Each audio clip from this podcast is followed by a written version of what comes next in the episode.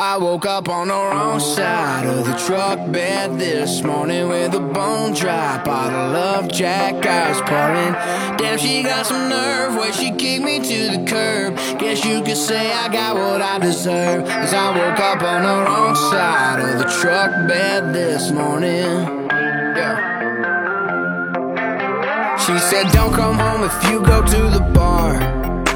So I said, Okay,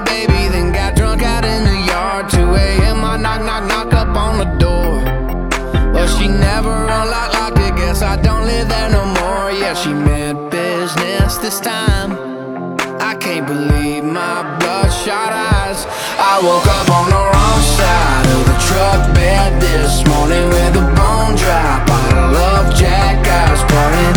Damn, she got some nerve where she kicked me to the curb. Guess you could say I got what I deserve. Cause I woke up on the wrong side of the truck bed this morning.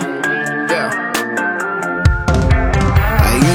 Empty bag of corn to rest my head.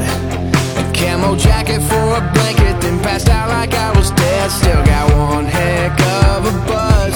If I look like a train wreck, it's because I woke up on the wrong side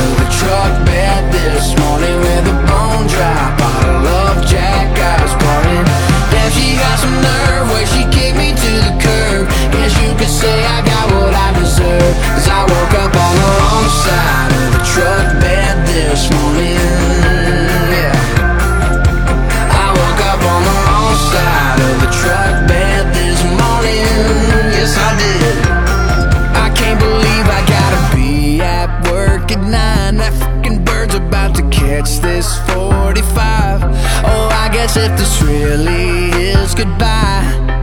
At least I took my boots off this time. Uh, I woke up on the wrong side of the truck bed this morning With a bone dry bottle of Jack Eyes she got some nerve, she me to the curb. Guess you could say I got what I